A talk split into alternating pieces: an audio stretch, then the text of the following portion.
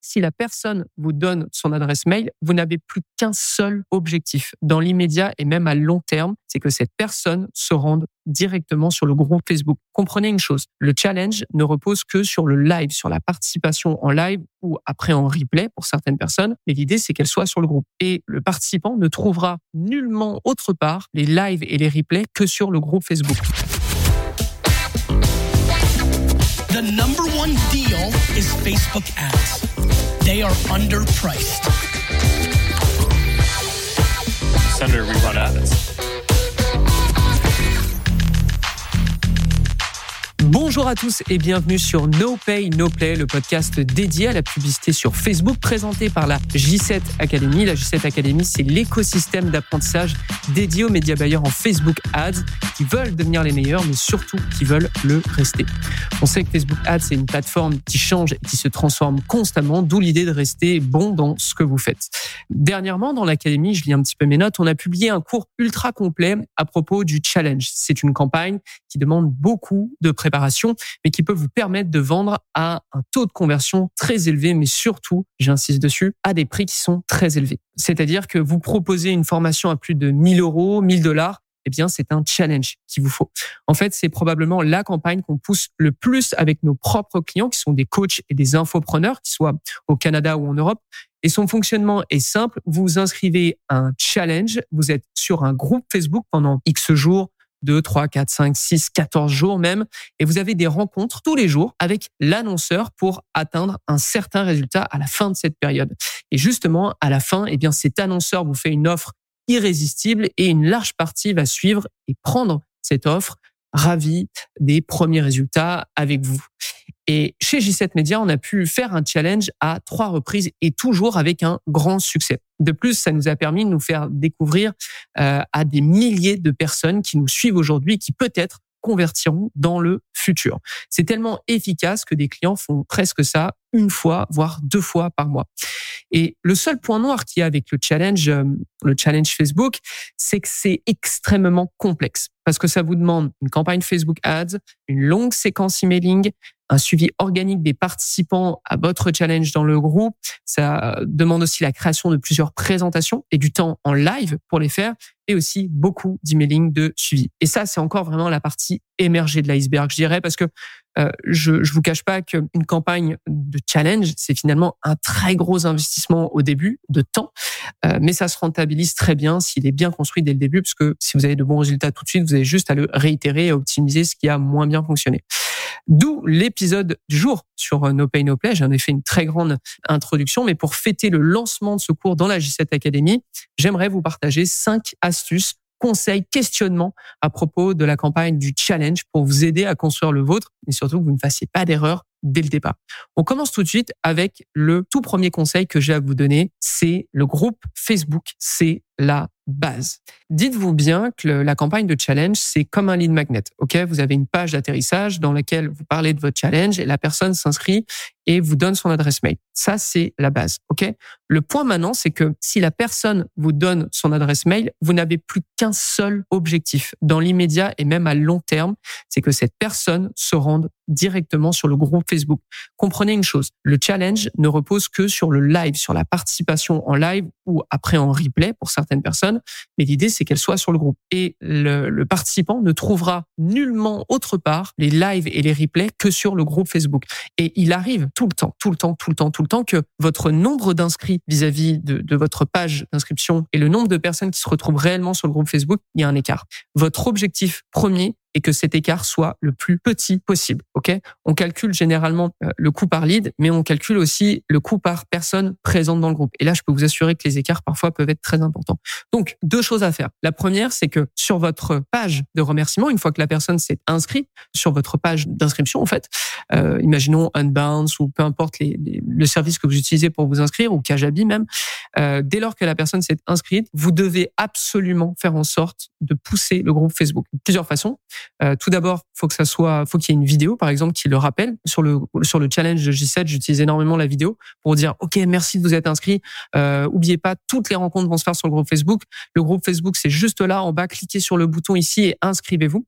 Évidemment, faut que parmi les premiers éléments qui apparaissent sur la page de remerciement, une fois que la personne s'est inscrite, il faut montrer les visuels du groupe en fait rendre le groupe un peu euh, ultra attractif déjà visuellement.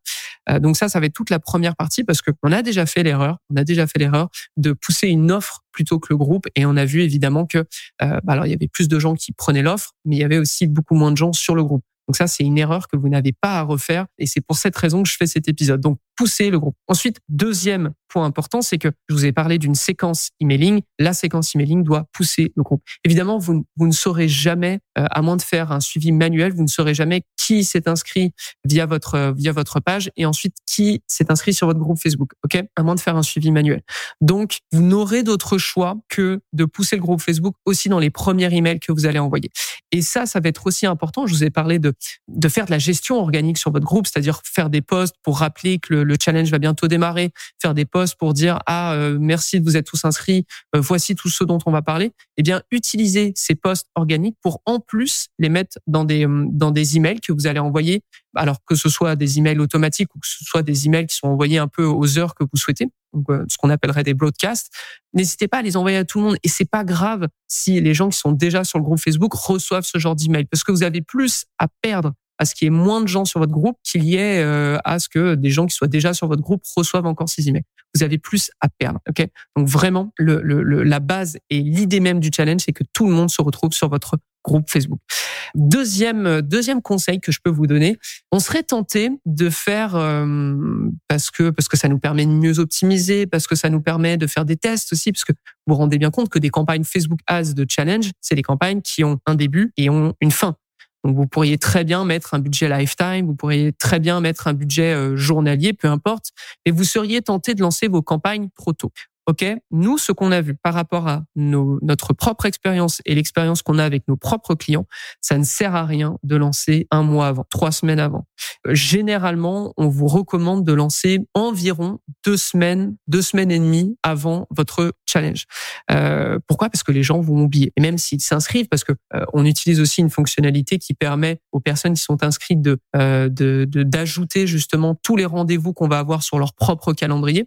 Même ça, si vous lancez trop tôt, la hype va retomber. Ok, ils seront inscrits et peut-être qu'à un moment, euh, si c'est pas, imaginez bien que plus tard vous y prenez, plus les gens vont vont garder, euh, vont être stimulés par cette nouveauté en fait, et, euh, et vous allez pouvoir surfer dessus. Le problème c'est que si vous lancez beaucoup trop tôt, bah, il y a plein de chances que les gens oublient. Finalement, la hype retombe, ils sont moins excités et ils ne viennent tout simplement pas. Donc, on dirait que deux semaines c'est c'est plutôt pas mal. Aussi, pourquoi? Parce que nous, la séquence emailing qu'on vous recommande d'avoir, elle contient au moins 10 emails. OK? Donc, 10 emails sur deux semaines, ça vous permet d'être toujours pertinent. Et puis, ça vous permet aussi pour les gens qui ont suivi tous ces emails d'arriver au challenge, de bien vous connaître, de bien vous faire confiance et d'en attendre énormément et d'en attendre même plus. Et surtout, bah, on va pas se le cacher, mais lorsque vous ferez votre offre et que ces personnes vont consommer énormément de contenu en amont du challenge et pendant le challenge, bah, ce sera plus probable qu'ils convertissent à la fin. Donc vraiment, ne lancez pas trop tôt disons que deux semaines, deux semaines et demie, c'est parfait. Et au lieu justement de mettre un budget très étalé, bah, mettez un plus gros budget sur moins de temps. C'est tout ce que c'est tout ce que vous avez à faire. Aussi, je pense que la question peut peut arriver, mais est-ce que je dois utiliser un budget lifetime ou un budget ou un daily budget, donc un budget que vous pouvez gérer au jour le jour? Je pense que c'est intéressant. J'ai fait à plusieurs reprises. J'avais une grosse campagne en lifetime budget, mais je me permettais d'avoir une autre campagne à côté où je testais des trucs et si ça marchait bien, eh bien j'augmentais le budget. Ok? C'était une campagne de test à côté, parce que bah oui, c'est quand même une, une campagne qui est éphémère, donc c'est un peu plus difficile de tester. Si vous testez en lifetime budget, ça devient ultra, ultra, ultra compliqué à prévoir comment ça va se dépenser, euh, comment vous allez scaler, bref, et surtout à rattraper si vous avez trop scalé. Une campagne en lifetime budget qui pète un câble, il y a rien de pire. Donc vraiment deux campagnes, ça peut être intéressant. La campagne lifetime budget qui a disons le gros du budget et la campagne de test qui a un daily budget sur laquelle vous allez euh, tester, vous pouvez euh, scaler si ça marche bien. Maintenant une question, une question qui revient parce qu'on l'a faite avec, euh, disons qu'on a testé avec plusieurs plusieurs annonceurs. Doit-on faire payer notre challenge? Alors pourquoi c'est une bonne question? Parce que finalement, le challenge, les termes qui viennent tout de suite avec euh, avec une telle campagne, c'est engouement, dévouement. Ok? On a fait un, podcast avec Nam Nguyen, qui est donc sur, sur No Pay No Play. Nam Nguyen, qui est un directeur de compte senior chez G7 Media et qui gère de très gros comptes, de très gros budgets. Euh, il est venu nous parler d'un, justement, d'un annonceur qui, pour euh, augmenter cet engagement, augmenter ce dévouement de la part des membres, lancer ses lives à 6 ou 7 heures du matin, ok? Peut-être même 6 ou 5 heures, il me semble. Faudrait que vous, faudrait aller regarder. C'était euh, c'était l'épisode du 21 août où on parlait challenge gratuit ou challenge payant point d'interrogation. Pourquoi il faisait ça? Eh ben parce que c'est certain que si vous vous levez à 5 ou 6 heures du matin, vous êtes motivé, vous êtes déterminé. Voilà, c'est plutôt le, le, le, terme que je cherchais. Vous êtes vous êtes déterminé à atteindre l'objectif. Et forcément, plus vous êtes déterminé, plus il y a de chances que vous atteigniez l'objectif que vous pousse ce challenge. Et si vous avez atteint cet objectif à la fin du challenge, il y a plus de chances que vous convertissiez derrière. Ok? Donc forcément, si vous faites un challenge qui est payant à l'entrée, alors que ce soit 10, 15 ou peut-être même 50 dollars si vous êtes assez persuasif, bah c'est certain que vous avez plus de chances de convertir derrière. Ou du moins, vous aurez plus de, de personnes qui sont motivées. Parce que Personne ne paye pour ne pas faire ce qu'on lui demande et rater euh, et, rater le challenge à la fin et rater les résultats qu'on vous promet. Maintenant, il y a une certaine balance à avoir. C'est-à-dire que ce même euh, ce même annonceur dont on parlait justement le 21 août avec Nam Nguyen dans dans No Pay No Play, ce même annonceur a fait le test d'un challenge gratuit. Et c'est pas le seul. Avec d'autres annonceurs, on a même fait des challenges euh, gratuits, payants et aussi vous payez ce que vous voulez. Ok, donc littéralement c'est gratuit, mais si vous voulez payer, vous payez. Le point est le suivant, ça fonctionne quoi qu'il arrive. Maintenant, forcément, vous aurez plus de détermination de la part des gens qui euh, qui veulent euh, qui, qui payent, ok? Mais d'un autre côté, vous pouvez avoir beaucoup beaucoup beaucoup plus de volume à l'entrée de votre challenge s'il est gratuit. Alors, votre taux de conversion sera peut-être plus faible, mais il y a le taux de conversion et puis il y a surtout finalement le volume. C'est-à-dire que si votre challenge est gratuit, vous avez plus de volume en amont, peut-être que vous avez aussi plus de volume à la fin sur le nombre de personnes qui achètent. Globalement, pourquoi je vous parle de ça? Je, je vous parle de ça parce que c'est possible de le faire payer. Ça peut amortir vos frais publicitaires, ça c'est certain. Maintenant, ça fonctionne aussi gratuitement. Donc, si vous avez peur, si vous estimez que en le mettant en payant, vous aurez très peu de monde, passez le gratuit. Il n'y a pas de problème. Ça peut être un très bon test au début et jusqu'à ce que vous ayez assez de, de preuves sociales, de témoignages, etc. pour le passer payant derrière si vous en avez envie. Donc ça, c'était le troisième conseil. Maintenant, quatrième conseil et je pense l'un des plus importants et qui ne concerne même pas le challenge, qui concerne finalement tout type de lead magnet. Et j'en ai fait un, un, un épisode d'ailleurs sur social selling, qui est notre autre podcast Facebook Ads. Euh, comment créer un bon euh, un bon lead magnet tuto. Voilà, pour aller le chercher. Il vous faut une offre. C'est-à-dire que votre offre finale, elle est dispendieuse. Ça, on l'a annoncé dès le départ. Il y a des gens pour qui ça ne sera pas possible ou ça ne sera pas le bon moment. Ils auront peut-être pas aussi saisi toute la valeur de votre offre que vous allez faire à la fin de votre challenge. Ou vous l'aurez peut-être mal expliqué. Tout simplement, ça arrive. Cette partie de vos membres qui n'achèteront pas votre offre, c'est une perte sèche dans l'immédiat. Donc, vous devez avoir une offre immédiate, justement, comme pour un lead magnet, comme j'expliquais. C'est-à-dire que lorsque la personne s'inscrit sur euh, sur votre challenge, tout de suite après, vous lui proposez de, de rejoindre le challenge, le groupe, quoi. Euh, ça, faites pas l'erreur. Et en dessous, et même par email, vous pouvez lui proposer une première offre. Pour ceux qui ont déjà envie d'aller tout de suite trouver des résultats, pour ceux qui sont pressés, pour ceux qui ont envie de mettre les ressources. Ce que j'ai comme conseil à vous donner, c'est que cette offre, elle doit être, ça doit être un achat spontané. Donc, on doit être en dessous des 100 euros, des 100 dollars. OK? Et lorsque vous ferez votre offre finale aussi, parce qu'il y a des gens, on l'a vu, il y a des gens qui achètent votre petite offre et ensuite qui vont acheter votre offre finale. Et pour ce genre de personnes, vous pouvez réduire, déduire le montant de la première facture à votre offre finale. C'est-à-dire que si la personne a acheté la petite offre à 100 dollars, vous leur dites à la fin, pour ceux qui ont acheté cette offre, eh bien, je vous donne un code euh, qui vous permet de baisser la facture de l'offre finale de 100 dollars. Vous avez compris un peu l'idée? L'idée, c'est justement, vous avez acheté un petit segment, acheté l'ensemble et on vous comptera pas le petit segment que vous avez déjà acheté. C'est un peu l'idée. Dans le pire des cas, ça diminue votre facture publicitaire, ce qui est déjà excellent. Dans le meilleur des cas, vous arrivez avec une avance colossale avant même que vous fassiez votre offre. Et une avance dans le sens, lorsque vous arriverez sur les, les derniers jours justement de votre challenge, vous aurez déjà gagné de l'argent. Ok, vous aurez déjà assez gagné de l'argent pour euh, atteindre très vite le seuil de rentabilité. Donc c'est vraiment hyper important d'avoir ça. Et je le rappelle, j'en avais parlé dans, dans dans mon épisode sur social selling à propos du lead magnet. Ayez toujours une offre parce que vous pouvez toujours aller chercher, vu que vous avez l'attention des gens dans l'immédiat, vous pouvez toujours aller chercher du chiffre d'affaires. Aussi, gardez en mémoire qu'un nouveau client, même s'il a acheté un produit à moins de 100 dollars, a plus de chances de convertir à votre offre finale en bout de course qu'une personne qui n'a rien acheté de chez vous. C'est un peu l'adage qui dit c'est plus facile d'aller chercher des clients qui existent déjà et de les faire reconvertir plutôt que des personnes qui ne vous connaissent pas. Ça vous coûte plus cher. Aussi, un autre conseil à l'inverse, c'est que si les gens n'achètent pas votre offre à la toute fin, prévoyez une offre post-challenge, ok, de sorte à vraiment maximiser vos, vos chances de profit. C'est-à-dire que vous faites une première offre, vous l'arrêtez lorsque le challenge démarre. À la fin du challenge, euh, vous faites votre offre finale. Et pour les personnes qui n'achètent pas, parce qu'il y aura une deadline, il faut mettre une deadline. Si vous ne mettez pas d'urgence, les gens n'achèteront pas ou ne vous suivront pas. Lorsque vous avez mis cette deadline et que cette deadline est passée, à la limite, vous pouvez étendre votre première offre. Vous pouvez la rappeler en disant, bah, écoutez, on a vu que vous étiez intéressé quand même par par cette première offre, on vous la refait pour telle deadline. Euh, évidemment, euh, ajoutez toujours de l'urgence. On arrive au tout dernier conseil que j'ai à vous donner sur le, le channel. Vous avez vu déjà, c'est c'est déjà, euh, il y a pas mal de il y a pas mal de technicité. On va pas se le cacher. Et le dernier conseil, c'est la prospection organique. Si vous pensez que tout se passe lors des lives Facebook et des emails que vous envoyez, vous avez complètement faux. Ok, lors d'un challenge, il faut prendre le temps d'ouvrir ces conversations Messenger avec vos participants et de discuter. De discuter en leur disant par exemple, tiens, voici le cadeau qu'on t'a promis parce que tu as fait ce devoir.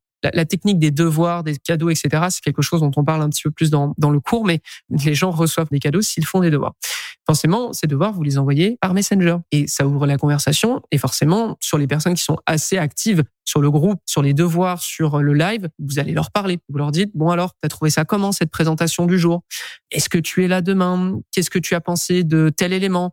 Est-ce que tu as une question vis-à-vis de ça? Et dites-vous bien que vous allez passer plusieurs jours ensemble, ok? Nécessairement, il va y avoir des liens qui vont se créer. Et ça serait idiot de mettre une grosse barrière entre vous et vos participants je peux vous assurer qu'il y a une partie de nos ventes qui sont issues des conversations qu'on a avec les membres de nos challenges directement sur Messenger. Parce qu'ils avaient encore des interrogations vis-à-vis de l'offre, parce que tout n'était pas clair. Et vous seriez d'ailleurs surpris à quel point les gens peuvent se poser des questions qui sont légitimes de surcroît, mais qui peuvent se poser des questions auxquelles vous n'aurez jamais pensé.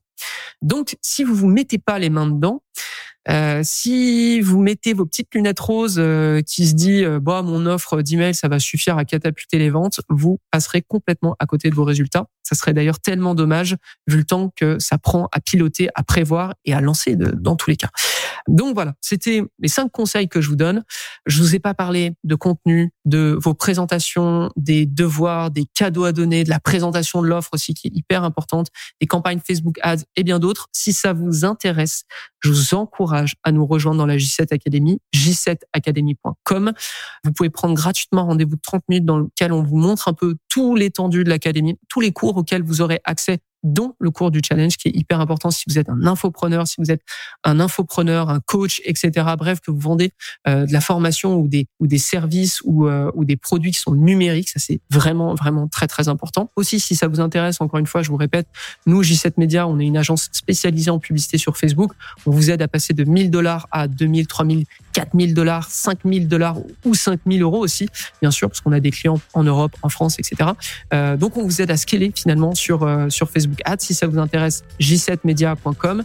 Et si l'épisode vous a plu, n'hésitez pas à nous mettre un petit commentaire, une petite note sur euh, Apple Podcast, Spotify, bref, même à échanger avec euh, avec nous, à échanger avec moi. Sachez qu'il y a une, une, enquête à la fin euh, dans les notes de l'émission qui vous permet de me donner, si si vous en avez envie, des idées d'épisodes que vous souhaiteriez que je fasse sur No Pay No Play. C'est une petite enquête dans les notes de l'émission, donc je vous invite à aller regarder. Vous aurez aussi le lien pour la J7 Academy, le lien pour J7 Media, bref, plein de liens qui pourront vous aider à mieux piloter vos vos publicités Facebook. C'est tout pour aujourd'hui. J'espère que l'épisode vous a plu et je vous donne rendez-vous au prochain épisode de No Pay, No Play. À très vite.